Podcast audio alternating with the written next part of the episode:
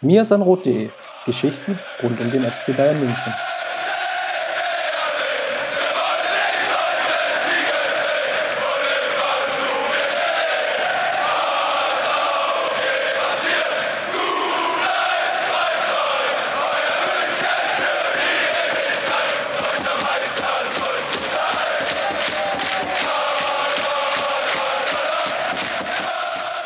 Hallo und willkommen. Wir nehmen heute am 17. Januar den Mir Rot Podcast Episode 21 auf.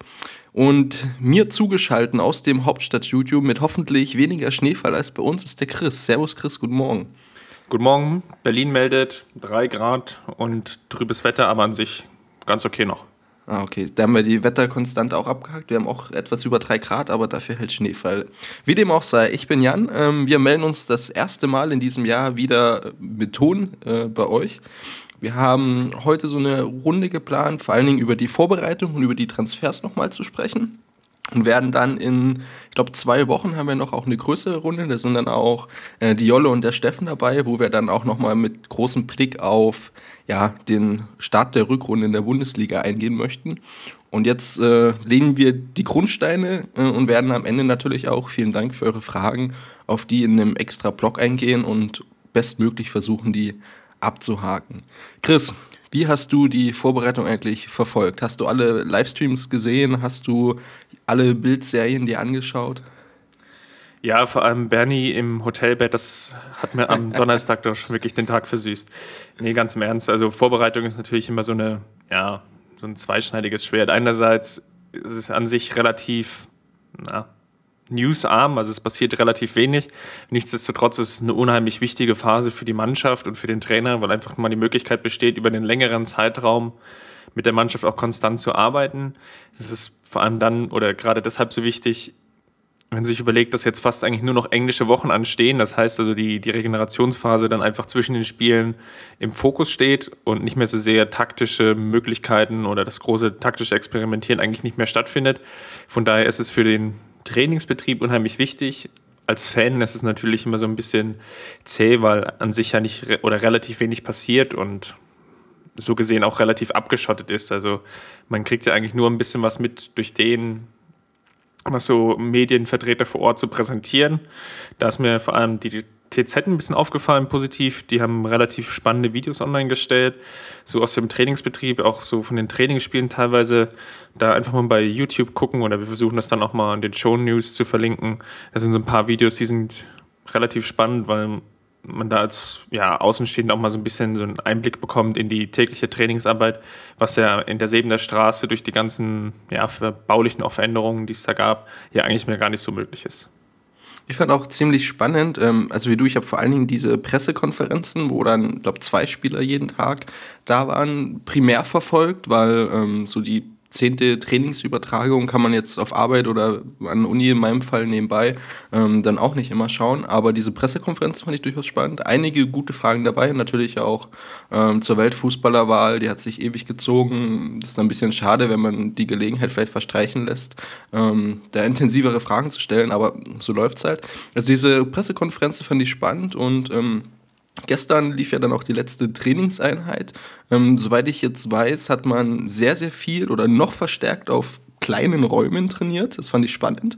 Habe ich irgendwo gelesen gestern. Auch immer ähm, Trainingsübungen, wo der Spieler sich aus, ich sage jetzt mal, aus Aufstellern, die Gegenspieler symbolisieren sollten, ähm, befreien musste mit Kombination. Natürlich Kraft und Ausdauer ist immer den Punkt wieder, weil unter der Saison hat man nicht so viel Zeit, ähm, da nachzulegen.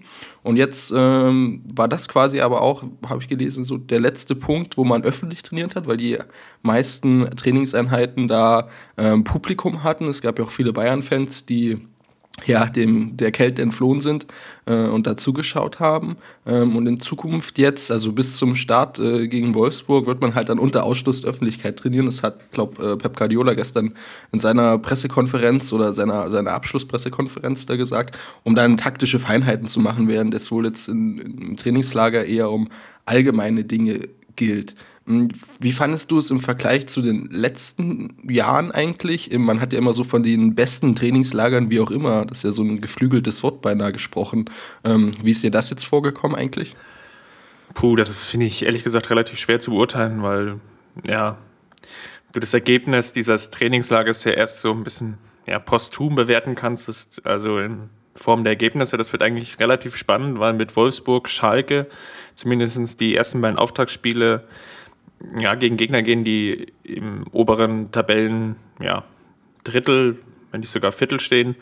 Und ja, da so ein bisschen dann auch die Richtungsweisung oder die richtungsweisende Saison vorgegeben wird. Also die, dieses Zitat entstammt ja, glaube ich, aus dieser einen Heimkehr-Saison, als FC Bayern auch mit relativ großem Vorsprung aus der Winterpause kam und dann, ja, dann mehr oder weniger so in die Rückrunde reingeholpert ist und dadurch das dann so ein bisschen so eine negative, negativen Touch bekommen hat. Von daher aktuell natürlich schwer zu sagen. Bisher gab es jetzt auch erst ein Testspiel gegen die Katar-Auswahl, was jetzt irgendwie nichts Besonderes war. Heute steht ja noch ein weiteres Testspiel in, in Riyadh, in Saudi-Arabien an und dann noch gegen Bochum. Vielleicht ist dann schon so ein bisschen eher eine Bewertung möglich, aber wo die Mannschaft jetzt so richtig steht, wird man wohl, glaube ich, dann erst so zwei, drei Wochen oder in zwei, drei Wochen sehen, nachdem auch einfach auch die ersten Pflichtspiele dann gelaufen sind. Du hast vorhin gemeint, ähm, dass wir vor der Aufnahme gesprochen haben, dass du die zweite Halbzeit gesehen hast von dem Testspiel gegen die Katar Stars immer mal so wieder ähm, mit ja einem äh, Kommentator, der nur gut, sagen wir, lassen wir das mal so stehen, einfach der da war. Wie, wie fandest du da den Auftritt? Ich meine, du hast ja dann vor allen Dingen schon viel mit der Rot äh, Rotation mitbekommen. Ja, Pep Guardiola hat ja, glaube ich, zur Halbzeit und dann um die zwischen der 60. und 70. Minute nochmal ganz ordentlich ähm, gewechselt. Wie fandest du ähm, so die Präsentation des FC Bayern da? Ich meine, ich glaube, man kann vor allen Dingen dann schauen, wirkten die Spieler fit, ähm, gab es größere Probleme und natürlich, ähm, wichtiges Thema auch, es waren ja einige Nachwuchsspieler mit dabei. Positiv aufgefallen ist mir zumindest Gaudino, der eine ganz tolle Ballbeherrschung hat. Also irgendwie auf Twitter habe ich da mal ein Video geteilt, bei dem er sich dann irgendwie so aus drei oder vier heranstimmenden Gegnern einfach so mit zwei, drei schönen Körpertäuschungen befreit hat. Das war eigentlich ziemlich cool. Ansonsten ist mir noch Götze positiv aufgefallen, der wirklich sich ja, sehr bemüht und sehr aktiv und äh, spritzig gezeigt hatte. Das war am Ende der Hinrunde jetzt nicht immer mehr der Fall. Da wirkt er dann schon ein bisschen ausgelaugt, einfach von der von dem langen Jahr 2014. Negativ ist mir eigentlich nur aufgefallen, ja, dass Halbräume oder sagen wir mal die, die Abstimmung zwischen Mittelfeld und Abwehr eigentlich überhaupt nicht gepasst hat und dann teilweise Gegner mehr oder weniger fast frei aufs Tor zulaufen konnten oder so halb frei aufs Tor zulaufen konnten, weil die Abwehr relativ hoch stand. Ist jetzt so die Frage, ob es jetzt da so ja, am letzten Pressing gefehlt oder an der letzten ja, den letzten Willen, auch die Zweikämpfe zu Ende zu führen. Ob es daran jetzt lag oder einfach nur aus, aus allgemein so ein bisschen Müdigkeit, aber da wirkte vor allem das Duo Dante Boateng, habe ich glaube ich noch gesehen, wenn ich es jetzt ganz richtig im Kopf habe, das wirkte nicht besonders eingespielt und ein bisschen fahrig. Das ja, ist zumindest negativ aufgefallen. Aber unterm Strich war es jetzt, glaube ich, kein Spiel, was man, oder wo, ja, wo die Bewertung jetzt einfach so hochhängen kann.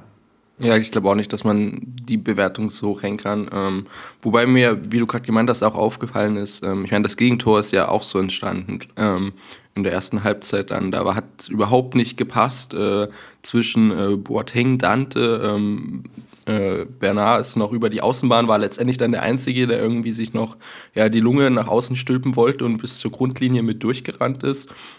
In der Mitte war einfach, ja, da stand man falsch, dann war viel Platz und man ist dann nicht hinterhergekommen. Eine Sache, die man ja vor allen Dingen von Boateng eigentlich nicht kennt. Ich meine, wenn der einmal richtig loslegt, ähm, nimmt der einem Gegenspieler durchaus auch ein paar, ein paar Meter wieder ab auf die Strecke. Ähm, aber ich glaube auch, ich habe es in unseren Testspielnotizen dann auch unter dem Gesichtspunkt einfach der Trainingsbelastung und so einer bisschen Müdigkeit zusammengefasst. Ich meine, sie haben ja eine große Anzahl an Einheiten da gemacht auf dem Trainingsplatz. Zusätzlich natürlich dann kommen noch Kraftraum und andere Sachen dazu. Also die Jungs waren da schon auch ziemlich gut gefordert. Und deswegen kann man, glaube ich, in dem Testspiel gegen eine Mannschaft, wo man eigentlich gemerkt hat, dass immer wenn man angezogen hat, wenn man mal ein bisschen Tempo aufgenommen hat, wenn man in den Kombinationsfluss gekommen ist, ähm, hat man den einfach, ja, um zwei Längen war man den voraus. Ich meine, ähm, das Ergebnis ist äh, ganz solide, das Gegentor ist ein bisschen ärgerlich gefallen, ist dafür Anschauungsunterricht, wie man es vielleicht dann nicht verteidigen sollte oder halt auch für das Trainerteam anders zu sagen, ja, da und hier können wir noch ein bisschen was verbessern. Aber sonst ähm, ist es nicht hochzuhängen. Bei Gaudino, ähm, um jetzt den, den Schwung zu schaffen, äh, ein bisschen weiter vor, ähm, der die so einen Sechser gespielt hat, der auch immer mal wieder zwischen die Verteidiger abgeklappt ist nach hinten. Ähm, bei ihm ist mir ja, ich glaube, seine Technik nicht so positiv aufgefallen, weil es ja doch bekannt war, wie unfassbar stark technisch versiert und ausgebildet und gut äh, der Junge eigentlich am Ball ist. Ich meine, das hat man auch äh, in seinen Partien, die er sogar in der Bundesliga gemacht hat, immer mal wieder gesehen, aber da wurde ihm halt äh, immer der Schneid einfach abgekauft. Ich meine, der wiegt halt nichts, muss man so sagen. Wenn dann ein stämmiger Mittelfeldspieler oder Stürmer kommt, dann, ja, dann ist er vielleicht der Gegner einen Kopf größer und 20, 30 Kilo schwerer, vielleicht 30 nicht, aber 20. Ähm, und der ist halt dann der kleine, schmächtige Junge, ähm, der dann halt seinen Körper nicht dagegen stellen kann.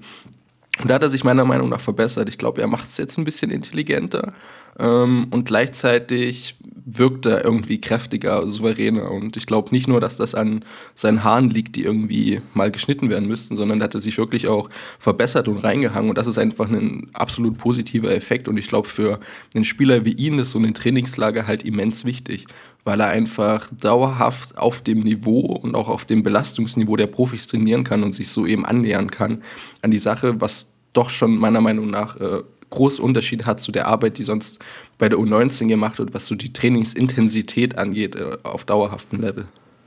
Ja, ich glaube auch Gardino wird auf jeden Fall jetzt in der Rückrunde eine Chance haben, auch mehr Einsätze zu bekommen.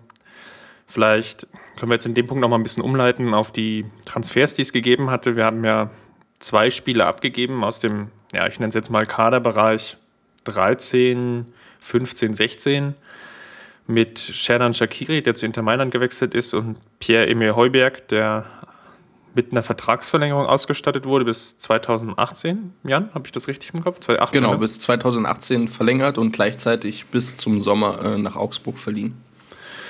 Genau, da werden auf jeden Fall jetzt Minuten frei. In der Bundesliga fallen weg, kann man immer so Prinzip nur einen kleinen Quervergleich oder eine Milchmädchenrechnung aufmachen.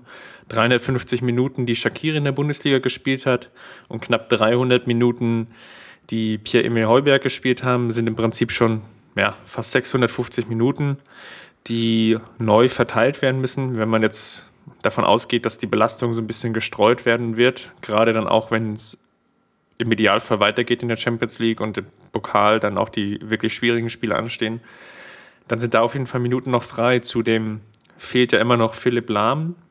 Von daher sind auf jeden Fall, ist jetzt auf jeden Fall genügend Platz auch für Gardino auf der Bank, beziehungsweise auch einfach generell, dass er weiter Spielminuten sammelt. Die, die Anzahl der Minuten ähm, finde ich extrem spannend. Ähm, du hast gesagt, 650 Minuten waren es in der Bundesliga. Ähm, wir haben gespielt, ich glaube, 17 Partien, ja.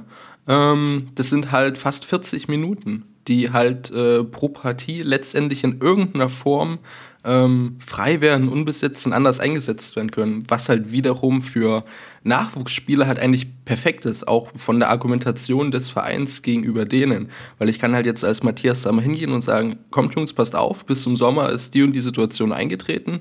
Wir haben da fast 40 Minuten im Schnitt äh, in irgendeiner Form frei, die entstehen könnten, wenn ihr euch anbietet und eure Chance nutzen wollt.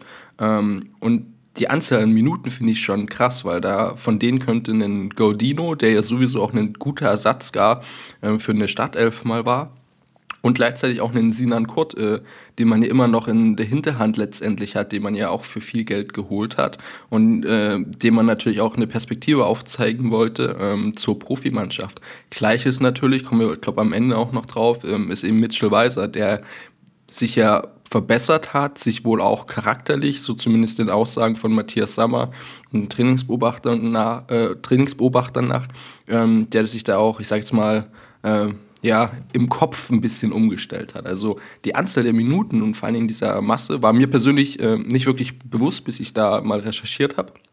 Und es ist halt eine krasse Anzahl. Ja, lass uns vielleicht nochmal auf die, die einzelnen Spiele zu sprechen kommen. Also bei Shakiri tue ich mich ehrlich gesagt ein bisschen schwer mit einer Bewertung. Wir haben ja auch bei uns im Blog, ja, deren Sphäre hatte sich ja schon ein bisschen angedeutet, hin und wieder schon mal Artikel zu diesem Thema geschrieben und einerseits, ja, also schlagen so zwei Herzen in meiner Brust, wie man schon ein bisschen merkt. Zum einen ist es natürlich so, dass wir einen Spieler verlieren, der ja jetzt zweieinhalb Jahre beim FC Bayern gespielt hat und ja, da vor allem auch nicht ganz unerfolgreich war. Ähm, einfach, wenn es ein bisschen die Perspektive mal aufmacht, wann er geholt wurde. Wir hatten ja die drei verlorenen Endspiele mehr oder weniger mit dem Finale der Horm, mit der verlorenen Meisterschaft und dem verlorenen Pokalendspiel gegen Dortmund. War ja auch eine Ursache, dass auf der Bank einfach zu wenig Potenzial war. Also die kreativsten Spieler, die wir auf der Bank hatten, waren Branjic und Timoschuk, was jetzt, glaube ich, eigentlich schon für sich spricht. Und da hat natürlich Shannon Shakiri einfach erstmal schon eine unheimliche Belebung reingebracht. Gerade wenn noch irgendwie hinzudenkt oder noch mit betrachtet, dass vor allem auch Ribery und Robben immer mal wieder ausgefallen sind mit kleineren Verletzungen und auch generell die Belastung durch einen weiteren Kreativspieler zwischen den beiden Spielern einfach auch besser verteilt werden konnte. Vor allem auch Heinkes hat ja sehr, sehr auf Shakiri gebaut. Also, weil wir jetzt da schon ein bisschen so in diesem Statistikteil waren. In der Trippelsaison hat Shakiri in der Bundesliga 26 Spiele bestritten. Das ist einfach unheimlich viel. Er kam von Anfang an oder er wurde eingewechselt. Und da ja, hat er einfach die Belastung ein bisschen von Robben weggenommen, hat die Belastung von, von Ribéry weggenommen. Das war, war unheimlich wichtig. Und wenn man sich so ein bisschen auch die Statistiken anschaut, er hat in der Saison oder ja, in der Bundesliga vier Tore geschossen, hat fünf Assists geliefert und hat ganze 34 Key Passes gespielt. Das heißt, es, aus diesen 34 sind wieder noch weitere Torchancen entstanden, was jetzt für einen Spieler, eh, der von der Bank kommt, einfach ein unheimlich starker Wert ist.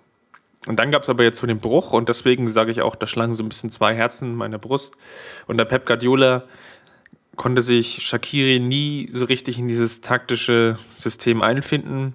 Hat da immer so seine Rolle gesucht und ist dann nicht so richtig warm geworden. Also es ist zum einen natürlich das Pressingspiel, das, das defensive Umschaltverhalten war nicht mehr so gut oder ist, hat ihm nicht so zugesagt. Ähm, konnte sich nicht so richtig in dieses Pass- und Kombinationsspiel von Pep Guardiola einfinden. Und dann ja, gab es so eine Art kleinen Teufelskreislauf, der so ein bisschen dazu geführt hat, dass Shakiri immer weniger Einsatzzeit bekam. In der Zeit, wo er aber gespielt hat, wollte er einfach immer mehr zeigen und hat dann zum Beispiel, mir fällt da so ein Spiel gegen Rom ein, versucht ganz auf lange den Ball gehalten, wollte dann mit jeder Situation ja im Prinzip was erzwingen, was dann einfach im Endeffekt dazu geführt hat, ja, dass es einfach noch schlechter wurde oder beziehungsweise einfach ja, sich in auswegslose Situationen gedribbelt hat. Das zeigt sich auch ganz schön in seiner Schussgenauigkeit. Also wie viele Schüsse gehen jetzt aufs Tor? Hat er in der ersten Saison hat er 40 Prozent aufs Tor gebracht, in der zweiten Saison dann 60, also die erste Guardiola-Saison, die noch halbwegs okay war. Und aktuell steht er bei knapp 27 Prozent. Das heißt, jeder vierte Schuss ist im Prinzip, oder ja, umgekehrt. Drei von vier Schüsse sind im Prinzip eine Fahrkarte und nur jeder vierte Ball geht aufs Tor, was einfach für, einen, ja, für unser taktisches System nicht gerade wirklich zwingend ist. Und ein Grund könnte so ein bisschen sein, dass er natürlich auch ja, durch viele Verletzungen so ein bisschen den, den Anschluss verloren hat. Also gerade in der letzten Saison war er relativ häufig verletzt. Das habe ich mir auch noch mal ein bisschen näher angeschaut. Muskelbündelriss, Muskelfaserriss, Muskelfaserriss Insgesamt hat er da in den letzten ja, anderthalb Jahren knapp 40 Spiele verpasst, was einfach unheimlich viel ist und wo natürlich auch enorm viel Trainingszeit weggegangen sind und wo dann einfach auch andere Spieler vielleicht an ihm vorbeigezogen sind. Deswegen ist es jetzt so ein bisschen schwer für mich zu beurteilen, ja, ist es jetzt ein Verlust für die Mannschaft oder ist es kein Verlust? Die Frage, die ich mich da, die ich mir da auch stelle in einer Form ist, ähm, klar, wir blicken immer sehr, sehr stark aus der Perspektive des Bayern-Fans. Also wir haben halt immer den Blick aus so ein bisschen, was ist gut für den Verein. Ähm, letztendlich, du hast es gerade alles auch aufgezählt, ähm, stelle ich mir da die Frage, was ist eigentlich sinnvoll für Shakiri noch? Okay, ich fand es nicht in Ordnung, wie stark er in Länderspielpausen über Schweizer Zeitungen, ich glaube gar Boulevardzeitungen, äh, darauf gedrängt hat, ähm, dass da sich was ändert. Und im Endeffekt, das, was er dann gezeigt hat in München, beziehungsweise im Trikot des FC Bayern, war eigentlich das, was du gerade erwähnt hast, dass er dann irgendwie überdreht hat, zu viel wollte. Ähm, Rom ist mir da auch noch in Erinnerung. Oder dass er, dass es einfach nicht gepasst hat, dass er reinkam, aber so ein bisschen Fremdkörper war in der Mannschaft dann, wenn er seine Zeit hat äh, bekommen und die dann natürlich maximal nutzen wollte. Und ich stelle mir halt die Frage, okay, wenn das so ist und wenn man unter dem gleichen Gesichtspunkt auch hat, dass er wohl nicht dieses spieltaktische Niveau es klingt fies zu sagen, das spieltaktische Niveau von Pep Guardiola auf den Platz bringen kann. Ich glaube, da gab es ähm, zwei Artikel dazu. Ähm, einen, der dieses Thema so ein bisschen aufgemacht hat. Wir hatten es im Roundup, ich kann mich gerade nicht ganz erinnern. Und ich glaube, der äh, René Maric von Spielverlagerung hat dann noch eine Analyse geschrieben, glaube über vier oder fünf Punkte, was, wo er sich Shakiri genau angeschaut hat und ihn halt im, ja, in Konkurrenz mit der Idee gesetzt hat, die Pep Guardiola sehen möchte. Und wenn ich das so zusammenlege und einen Strich drunter ziehe, ähm, komme ich eigentlich auf die Erkenntnis, dass es vor allen Dingen für Shakiri sinnvoll war, zu wechseln. Ähm, natürlich, er hat Titel gewonnen hier, er hat ähm, vor allen Dingen in seinen ersten Saisons Du hast es erwähnt, in der Anzahl der Key Passes oder auch Tore und Assists hat er einen echt guten Beitrag geleistet. Aber vielleicht ist da jetzt einfach so der Punkt gekommen, wo er hier nicht mehr glücklich werden kann, vielleicht gar. Auch unter dem Trainer, dem Trainerteam ähm, oder in dieser Mannschaft, in diesem Mannschaftsgefüge. Und da muss ich sagen, es ist halt für ihn persönlich, glaube der Schritt ähm, mit diesem Wechsel ähm, zu Inter ist eigentlich eine gute Lösung für ihn und für den FC Bayern sogar wirtschaftlich auch noch.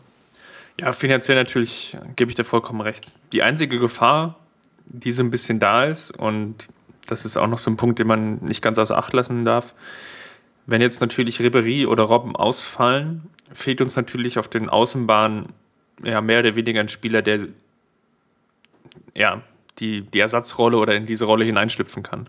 Wir haben das letzte Saison gesehen, als Ribery dann teilweise gefehlt hat, dann hat Götze links gespielt das ging halbwegs, aber das ist natürlich nicht die, die ideale Position für Götze. Götze ist einfach besser, wenn er aus den Halbräumen kommt, so hinter den Spitzen, wo er gerade auch am Anfang dieser Hinrunde enorm stark gespielt hat und auch relativ viele Tore geschossen hat. Da fehlt es jetzt natürlich dahinter so ein bisschen. Bei Robben gibt es natürlich mit Müller immer noch eine Option, das ist klar.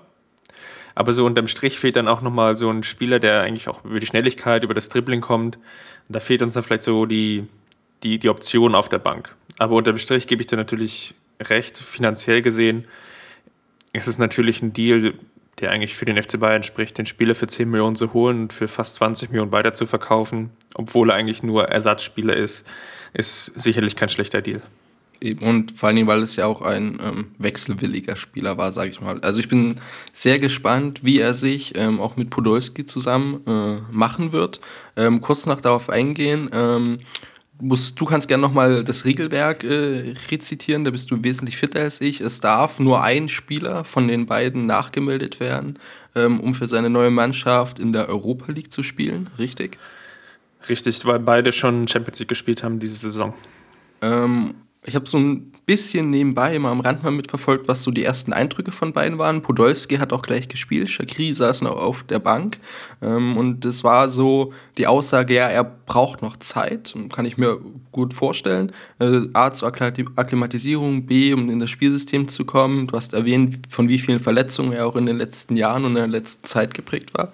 Ähm, Hand aufs Herz, ähm, ich persönlich würde Podolski melden.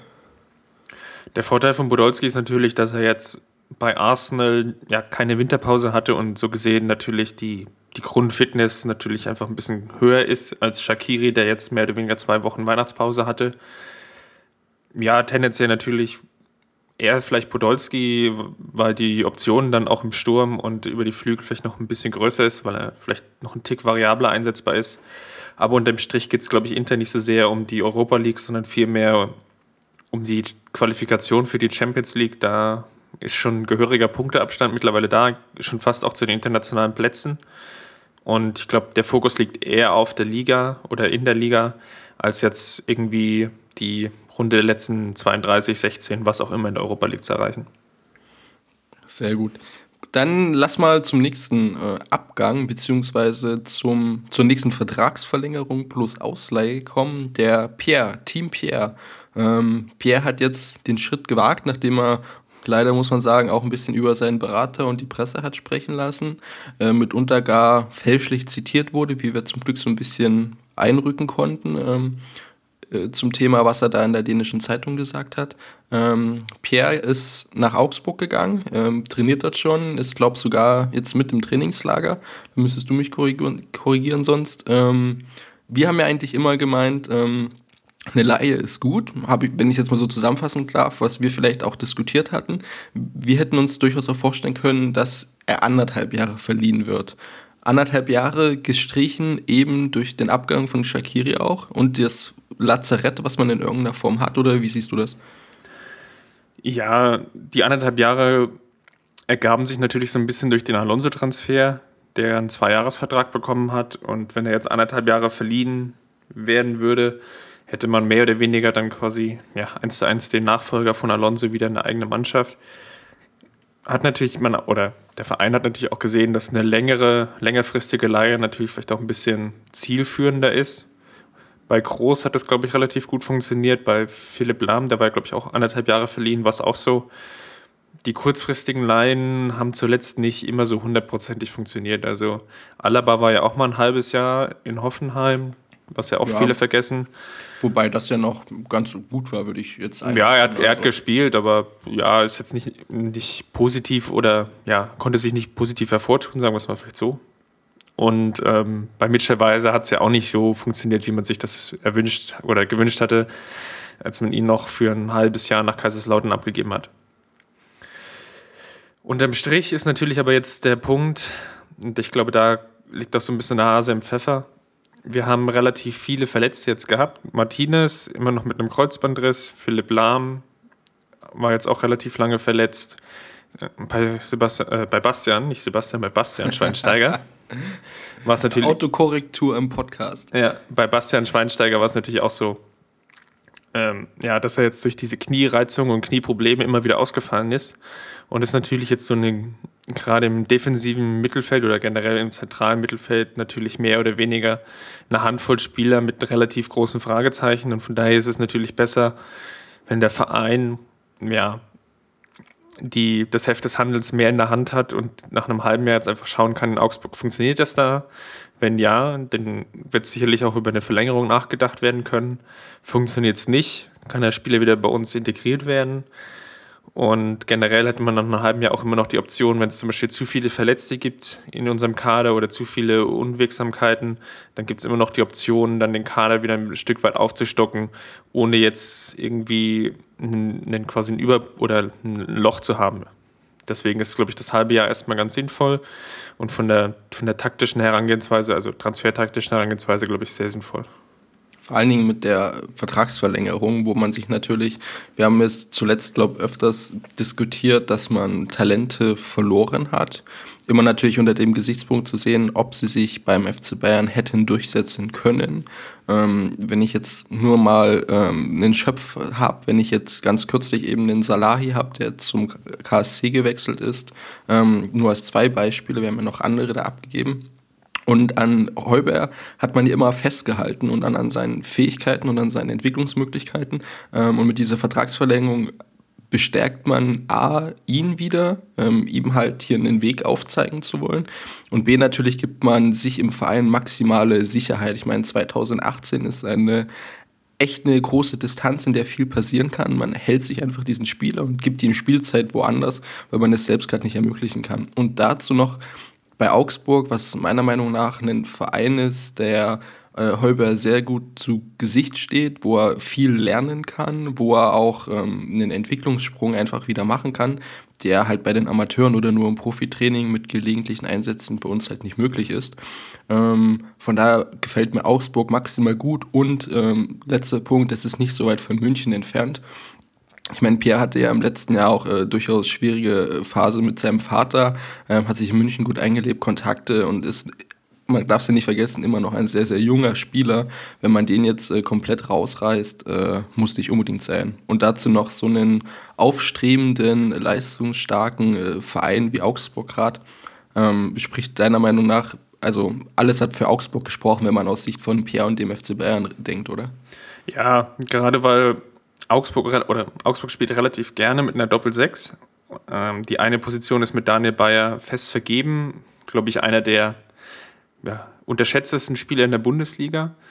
Und die zweite Position, oder die, die, die zweite Doppel-6 wurde meistens begleitet von Vollner oder Chor, die sich aber ja, nie so richtig durchsetzen konnten. Und da hat jetzt Heuberg einfach eine unheimlich gute Chance, neben Daniel Bayer einerseits zu reifen, andererseits aber auch das Spiel von Augsburg noch weiter zu prägen. Von daher ist es, ist es definitiv sinnvoll, dass er jetzt da auch die, die Chance ergreift und Augsburg ist, glaube ich, eine ganz gute Wahl.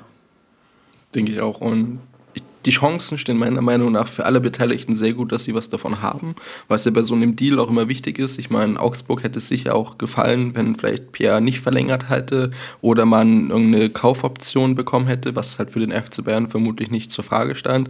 Aber sie bekommen einen jungen, sehr talentierten Spieler, PR kann sich weiterentwickeln und der FC Bayern behält sich das Talent und verschafft ihm Spielpraxis. Also Win-Win-Win könnte man beinahe sagen. Ähm, ich bin sehr, sehr gespannt, wie sich äh, Pierre in Augsburg entwickeln wird. Ähm, seine Antrittspressekonferenz äh, und was man so gelesen hat, fand ich eigentlich alles sehr, sehr positiv bisher.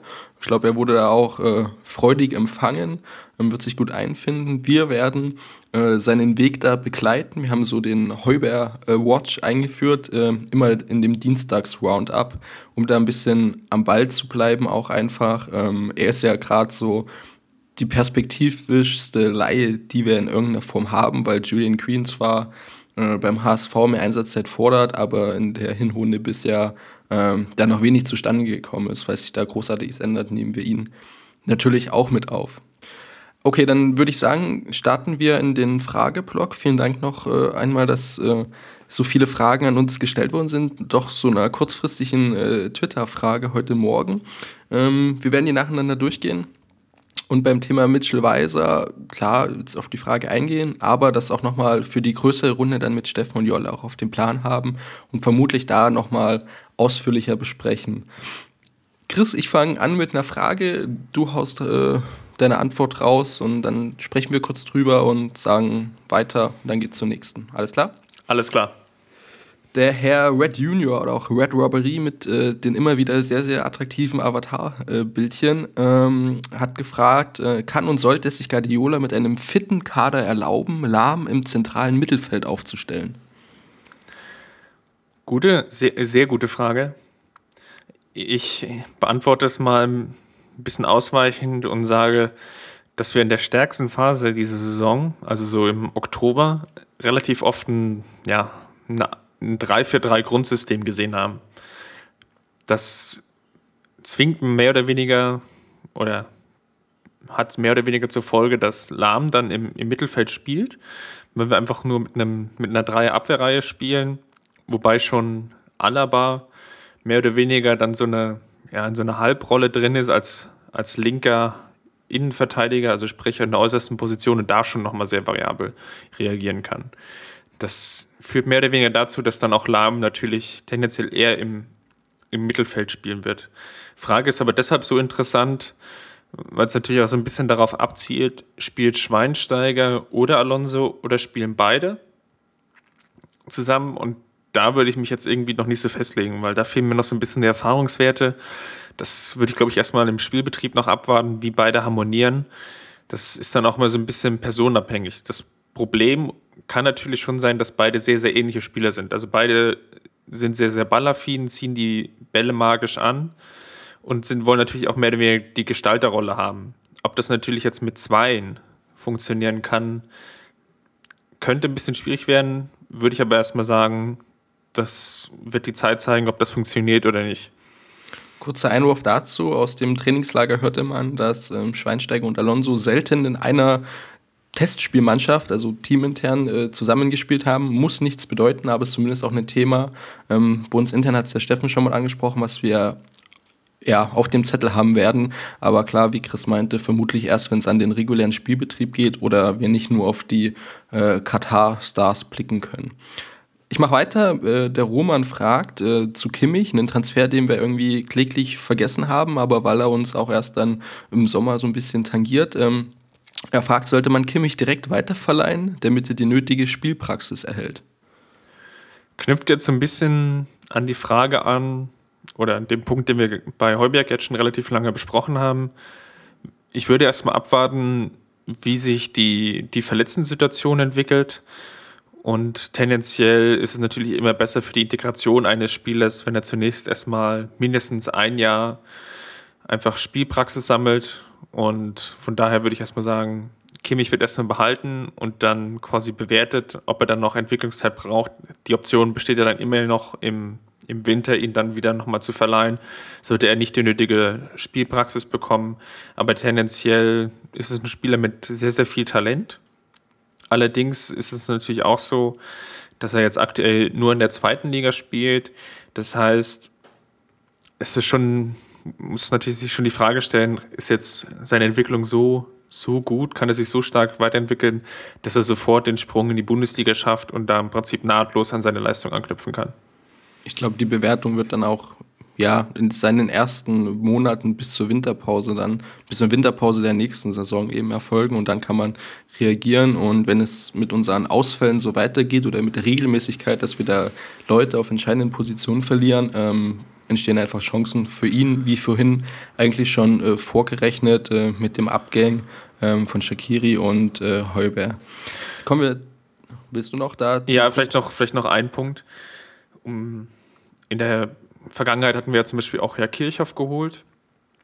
Da war es relativ schnell absehbar, dass es nicht funktioniert. Und der wurde ja dann im Winter dann gleich auch schon für anderthalb Jahre jetzt zu Schalke 04 verliehen das ist jetzt so, so ein Beispiel. Ich denke, so ähnlich wird man auch mit, mit Kimmich verfahren. Wird sich das in Ruhe angucken, wird den Spielern natürlich die Chance geben und dann natürlich noch schauen, ja, wie ist die Option, wie ist die Perspektive. Ein nächster Punkt vom Sven, äh, themenfremd jetzt, ähm, zumindest zu den Fragen, die wir bisher hatten. Und zwar, kann Uli Hoeneß die Nachwuchsarbeit des FC Bayern nachhaltig verbessern? Schwieriges Thema, oder? Ich wüsste nicht wie, ehrlich gesagt. Ähm, es ist, es ist natürlich jetzt ja eine extrem schwierige Situation, hier auch eine Bewertung vorzunehmen, weil Uli Hoeneß jetzt relativ lange im Gefängnis saß und Gefängnis verändert einfach auch Menschen immer. Ähm, zudem muss man einfach auch sagen, er war dadurch einfach bedingt durch die ganzen Auflagen, die so ein Gefängnisaufenthalt mit sich bringt, natürlich auch relativ weit abgeschottet von dem Verein. Und noch ein weiterer Punkt, es ist natürlich auch so ein bisschen so, ja, was, was soll er jetzt, ähm, was soll er jetzt da groß verändern und machen? Auch noch durch die ganzen Auflagen, die er jetzt noch hat. Das ist ja jetzt ja nicht so, dass er jetzt ähm, durch die Weltgeschichte reisen darf und ähm, ja, Verhandlungen führen kann, machen kann, agieren kann, sondern er ist ja immer noch sehr, sehr stark eingeschränkt. Deswegen tue ich mich da ehrlich gesagt relativ schwer, dann ähm, ja, irgendwie die, diese Rolle, die er jetzt da hat, zu bewerten. Ich glaube, primär ging es jetzt einfach mal darum, von Seiten des Vereins aus Uli Hoeneß zu helfen, in Anführungsstrichen, äh, diese Gefängnissituation zu beenden, indem man ihn ein, ein festes Anstellungsverhältnis bringt, was ja eine der Auflagen ist dafür, dass er jetzt diese Hafterleichterung, also sprich den Freigang hat. Ich denke auch, dass man das A abwarten soll, B sehe ich ihn dann vielleicht gar eher in so organisatorischen Dingen, was das Nachwuchsleistungszentrum angeht. Ich denke, das ist auch eine Sache, die man an einem Regelarbeitstag, den er ja durch sein, seine Freigängerauflagen hat, machen kann. Ähm, und, und, und die dritte Sache, ähm, ich würde jetzt nicht dahin gehen, ihn jetzt als Allheilbringer für äh, den Nachwuchs oder Veränderungen im Nachwuchs zu sehen. Ich denke, da sollte man die Füße noch ein bisschen stillhalten und kann das, glaube ich, auch ganz gut tun. Da gibt es andere Menschen im, im Verein, äh, die da durchaus einen guten Blick drauf haben. Jetzt mal Reschke Sammer und Kimmich, da war jetzt auch ein großer Wunsch von Guardiola beispielsweise, ist ja eine Nachwuchsthema und grundorganisatorische Dinge werden da auch intern ablaufen. Ich muss auch vielleicht noch, noch anfügen, dass wir gerade in dem Jugendbereich in den letzten Jahren relativ häufige Umbrüche gesehen haben. Da sind Trainer gekommen und gegangen, da wurden Konzepte entwickelt und wieder verworfen.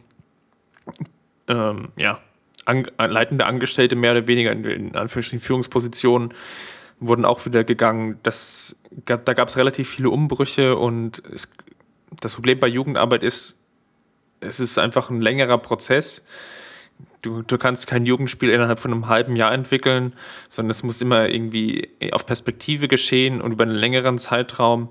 Und daher dann auch eine Bewertung vorzunehmen, ist relativ schwierig. Ich glaube, es wäre jetzt relativ sinnvoll oder ein relativ guter Zeitpunkt, einfach auch mal daran festzuhalten, was man sich aktuell vorgenommen hat, dieses neue Zentrum zu bauen und daran erstmal festzuhalten und dann in ja, einer relativ größeren Zeitzyklus auch dann zu schauen, hat das funktioniert oder hat das nicht funktioniert.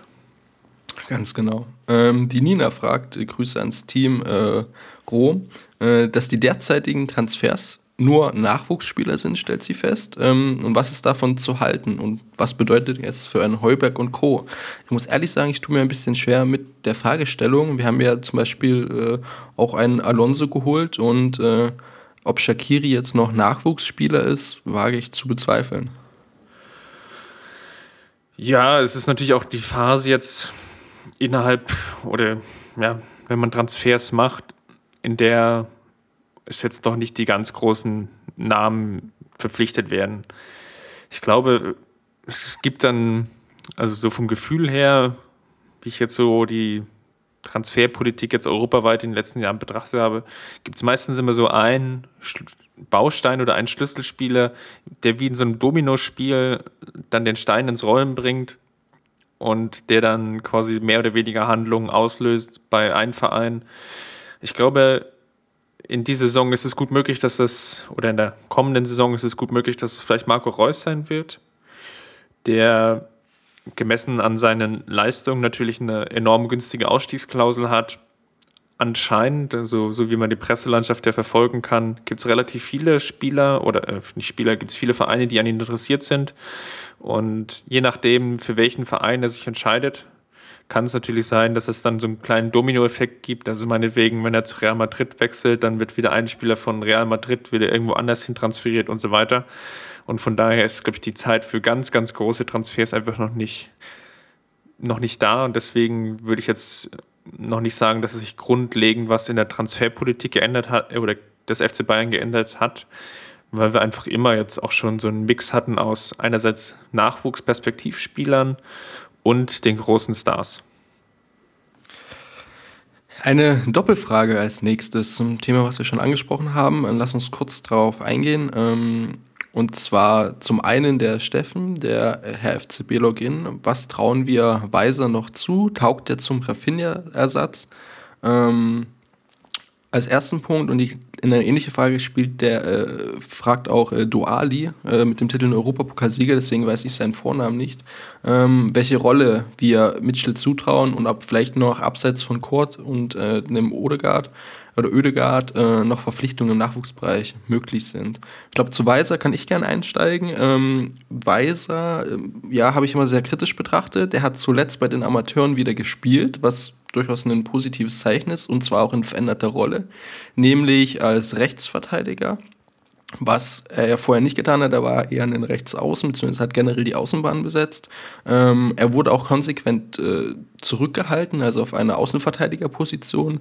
Ich erinnere mich, ich habe leider das Spiel vergessen, ähm, an eine taktische Umstellung von Ten Hag auch, als er Salahi ins Zentrum zog, den Rechtsverteidiger einwechselte und äh, Weise einfach nach links schieb, schie äh, geschoben hat. Ich glaube, das ist eine gute Sache. Ähm, ob er zum Rafinha-Ersatz taugen kann, weiß ich nicht. Ähm, wir haben auch schon angesprochen, welche Entwicklung er wohl auch ja, für sich selbst gemacht hat, äh, wie er jetzt vom Kopf her an die Sache rangeht, dass er da mit einer größeren Ernsthaftigkeit das Ganze wohl begleitet. Ähm, hier muss ich persönlich sagen, würde ich definitiv gern abwarten wollen. A, wie sich es jetzt in den nächsten Testspielen entwickelt und B, ob er dann schauen kann, äh, für die Bundesliga bereitzustehen. Ähm, und ob er gleichzeitig äh, vielleicht doch äh, auch die Motivation hat, für die Amateure zu spielen und im Trainingsbetrieb zu bleiben. Für ihn ist es halt eine sehr, sehr entscheidende Phase, weil sein Vertrag läuft im Sommer aus. Bisher gab es meiner Meinung nach wenig Anlass bei ihm zu sagen, wir verlängern. Jetzt hat sich das Blatt vielleicht so ein bisschen geendet oder ist so eine 50-50-Sache, ähm, wo es wieder vollkommen an ihm liegt. Und ähm, ich habe den Eindruck, dass er diese Chance einfach nutzen möchte. Wie schaut es bei dir aus? Ja, es ist natürlich wirklich so, dass er jetzt eine große Chance hat. Einfach auch, wie wir es ja schon jetzt zwei, dreimal angesprochen haben. Es gab Abgänge, das heißt, die, es gibt einfach wieder zwei Plätze mehr auf der Bank zumindest mal oder sogar auf, der, auf dem Spielfeld. Von daher ist natürlich eine Chance da. Er hat ja auch gegen Mainz ist er zum Beispiel eingewechselt worden. Ist natürlich für ihn auch persönlich jetzt eine ja, relativ schwere Zeit, weil er sich einfach ja auch sehr starken Anfeindungen aus der Fanszene gegenüber sieht, das ist natürlich für den Spieler ja, nicht, nicht immer gerade eine positive Situation. Wir haben ja, ja, oder du hast ja schon angesprochen, es gab jetzt ähm, bedingt durch die vielen, ja, zweifelhaften Auftritte bei den Amateuren und Aussagen oder Nicht-Aussagen, war so immer wieder der Vorwurf der Fanszene, er würde sich nicht genug identifizieren mit dem Verein und ist dadurch so ein bisschen ja, zu Persona non grata geworden. Was ich relativ schwierig finde, so einen Spieler sowas immer vorzuhalten und vor allem auch dann nachtragen vorzuhalten. Er ist, er ist halt relativ jung und ich glaube, als wir jung waren, haben wir alle noch sehr, sehr viele Fehler gemacht. Ich glaube, er hat den Fehler erkannt und abgehakt und deswegen tue ich mich dann immer relativ schwer, wenn, wenn sich Leute dann in so Positionen reinverfahren, ja, Spiele einfach so negativ zu sehen, einfach aufgrund der Perspektive, sondern es sind einfach Fehler gemacht worden, die sind erkannt worden und Weiser versucht es jetzt zu verbessern und ich glaube, darauf sollte man ihn jetzt auch einfach, ja, oder sollte man sich darauf jetzt konzentrieren, wie, wie kann er sich entwickeln, wie kann er sich einbringen, wo liegen seine Stärken und Schwächen. Und das ist das, was so ein bisschen jetzt ähm, eigentlich so ein bisschen fehlt in der Bewertung, sondern es wird einfach sehr, sehr stark auf diese menschliche Ebene abgezielt, was ich persönlich ein bisschen schade finde. Ich würde gerne die nächste Frage eigentlich primär auch auf unseren nächsten Podcast verschieben, nämlich äh, den Bender ein bisschen ver vertrösten. Er frug, äh, wie ist die Dominanz äh, in der Bundesliga international einzuordnen? Ein sehr spannendes Thema. Unter dem Gesichtspunkt ist der FCB auf Augenhöhe mit Real Madrid, äh, Chelsea oder gar besser. Möchtest du kurz darauf eingehen oder wollen wir das als größeren Punkt äh, auf den nächsten Podcast verschieben? Ich würde es einfach mal ja, auf den nächsten Podcast verschieben. Ist eine Frage, wenn ich jetzt da darauf anfange zu antworten, dann kann es ein langer Abend werden. Ein langer Morgen in unserem Fall. Oder aber ich glaube, dass es ganz gut ist, müssen wir auf jeden Fall auf dem Zettel haben, weil ich das auch in der Viererrunde dann sehr, sehr gut zu diskutieren finde. Ähm, deswegen würde ich mal weitermachen. Wir haben noch ein paar Fragen. Ähm, eine haben wir schon beantwortet, ob der Abgang von Shakira ein Verlust ist. Ähm, das Schwächeln der Dortmunder als Fluch oder Segen würde ich unter dem Gesichtspunkt eben sehen. Die haken wir auch mit ab. Ähm, zu einer Frage vom Red Ironhead, vom Alex, die Entwicklung der Südkurve, das, kom das kommende Saisonticket. Darauf kann ich kurz eingehen. Also die Kapazitätserhöhung ist durch. Entsprechend ähm, werden mehr Tickets verkauft, wodurch man sagen kann, dass ähm, die ja, die Tauschkarten, dass das Tauschkartenthema erledigt hat erstmal. Man muss sagen, zum Thema, ähm, ja, zum Thema Saisontickets, soweit ich es jetzt richtig gelesen habe, ist es eine Ausnahmegenehmigung jetzt erstmal, also eine begrenzte Genehmigung für die Kapazitätserhöhung. Es spricht, glaube ich, nichts dagegen, dass man das auch in der nächsten Saison fortführt, aber das Saisonticket wird wohl auch erst nächste Saison kommen. Deswegen diejenigen, die unter der im Arbeitskreis Fendelog-Programm mitgemacht haben, ähm, sich fleißig da weiter re registrieren lassen vor dem Spiel, ähm, um seine Chancen dann zu steigern. Und jetzt fällt mir auf, nach kurzem Hinweis von Chris auch, dass wir eine Frage vergessen haben, beziehungsweise ich die übersprungen habe, bevor wir, glaube ich, die letzten beiden machen können. Und zwar ab noch Verpflichtung der Kategorie Kurt äh, Oedegaard denkbar sind. Chris, danke für den Hinweis. Ja, also mit Kurt haben wir ja quasi jetzt schon ein. Ich glaube nicht, dass es jetzt noch einen weiteren, zumindest jetzt für diese laufende Transferperiode gibt. Die, der einzige Spieler, an dem man, glaube ich, oder der Verein relativ nachhaltig interessiert ist, ist Oedegaard. Ist ein junger Norweger, der jetzt 16 Jahre alt geworden ist, der vor allem ja, durch die Presselandschaft gewandert ist, als sehr, sehr großes Talent und Supertalent und was es da alles für Steigerungsformen von super, super und super, super noch gibt. Von daher, an den Spieler sind wir interessiert der ist jetzt auch dadurch, äh, ja, das kann man jetzt, glaube ich, dann, oder sollte jeder für sich bewerten, positiv oder negativ aufgefallen, dadurch, dass er ja, so eine kleine Europatournee gestartet hat und sich bei mehreren Vereinen vorgestellt hat und da auch mittrainiert hat, unter anderem auch beim FC Bayern, auch vor dem Spiel gegen Augsburg in der Hinrunde, hat er immer wieder mit, oder hat er zwei, dreimal mittrainiert, auch mit den Profis. Äh, in der jüngsten Vergangenheit war er jetzt unlängst bei Real Madrid und durfte da auch nochmal vorspielen. Da ist jetzt so ein bisschen die Frage, er kann jetzt rechtlich gesehen, er ist jetzt 16 Jahre alt geworden, Ende Dezember, kann jetzt quasi, da Norwegen EU-Ausland ist, ist ein weiterer rechtlicher Fallschritt, darf er jetzt einen Vertrag unterschreiben. innerhalb von oder innerhalb der EU, also sprich unter anderem bei Real Madrid oder beim FC Bayern. Ich glaube, das sind die zwei Optionen, die aktuell so ein bisschen im Raum stehen. So wie ich das jetzt deute, in der Medienlandschaft ist relativ viel offen diesbezüglich.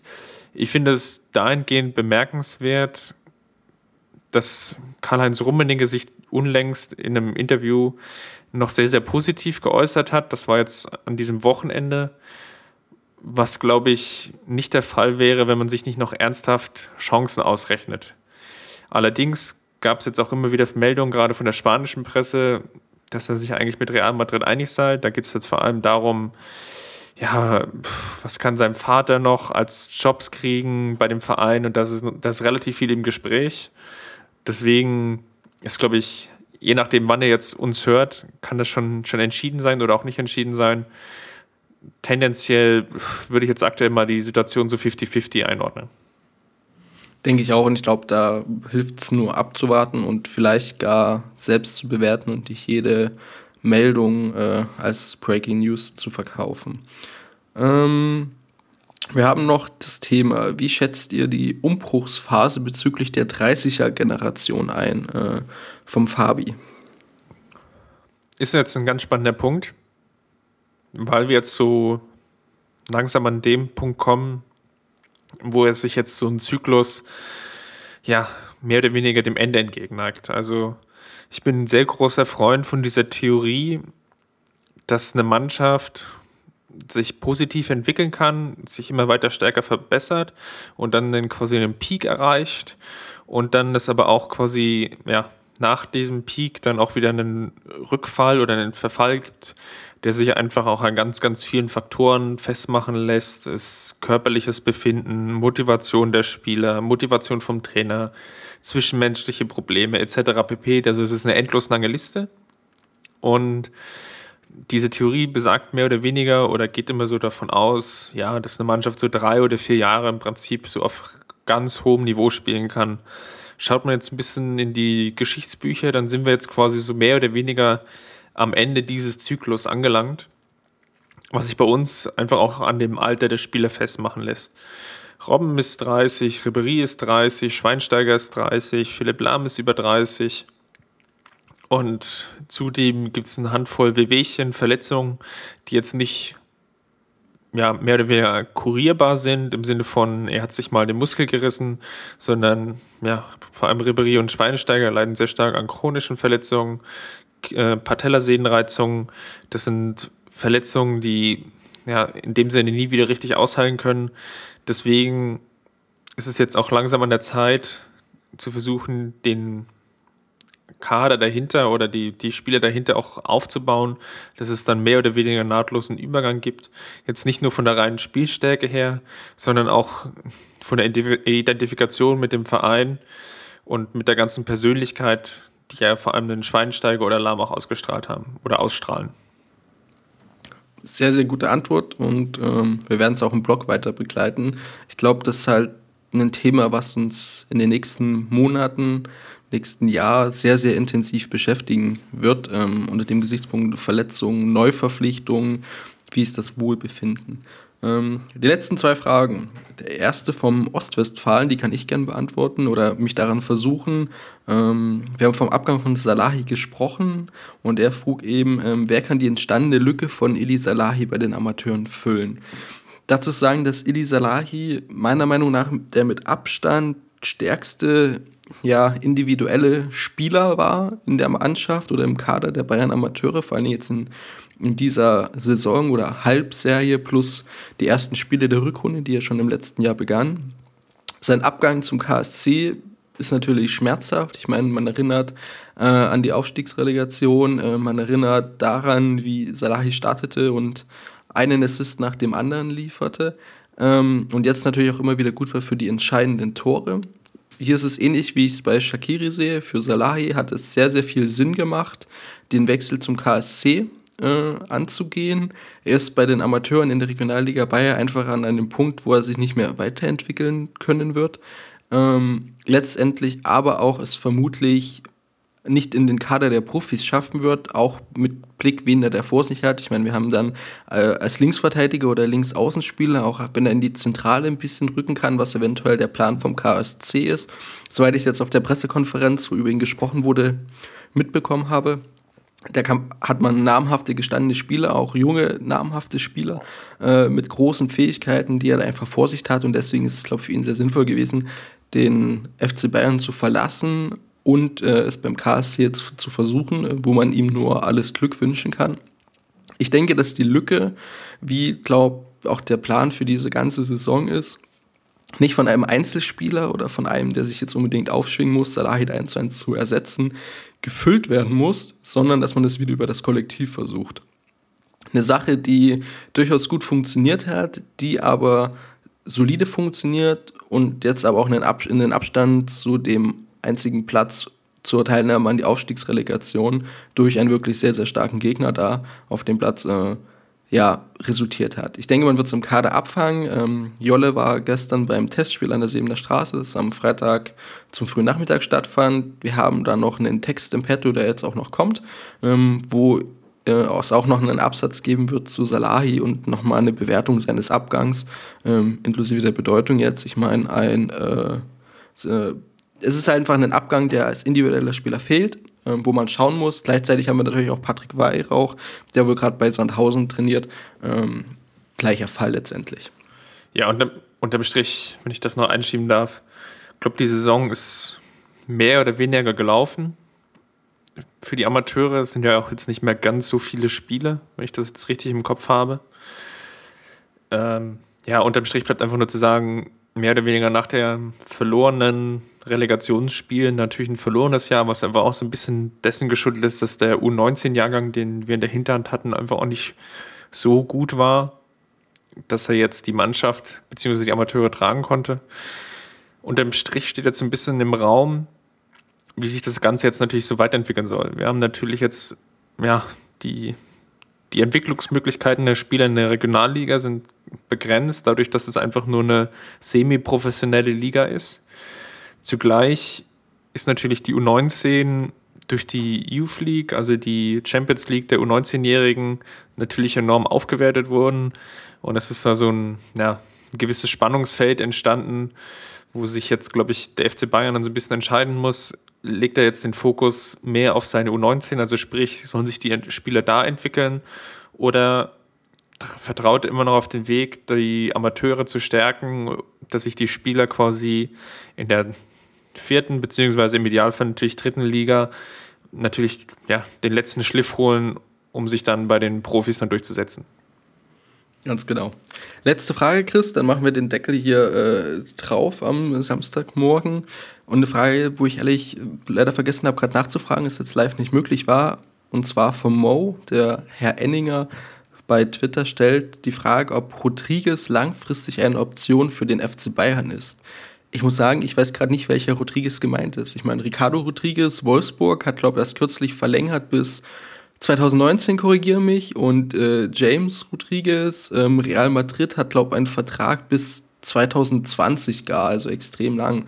Ähm, weißt du, wer gemeint ist? Ich denke, es geht um den Wolfsburger Rodriguez, weil in diesem Vertrag, den er unterschrieben hat, es wohl eine Ausstiegsklausel gibt die je nachdem, ob der Verein Champions League spielt oder nicht, variiert, glaube ich, zwischen 25 bis 30 Millionen Euro.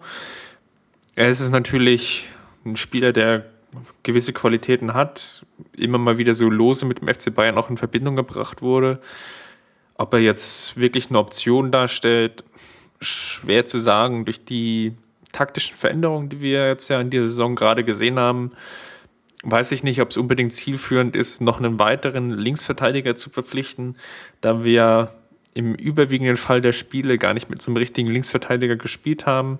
Zudem gibt es mit Alaba und Bernard schon zwei Spieler im Kader, deswegen zumindest kurzfristig sehe ich da eigentlich keinen Weg. Also sprich, dieses Jahr bzw.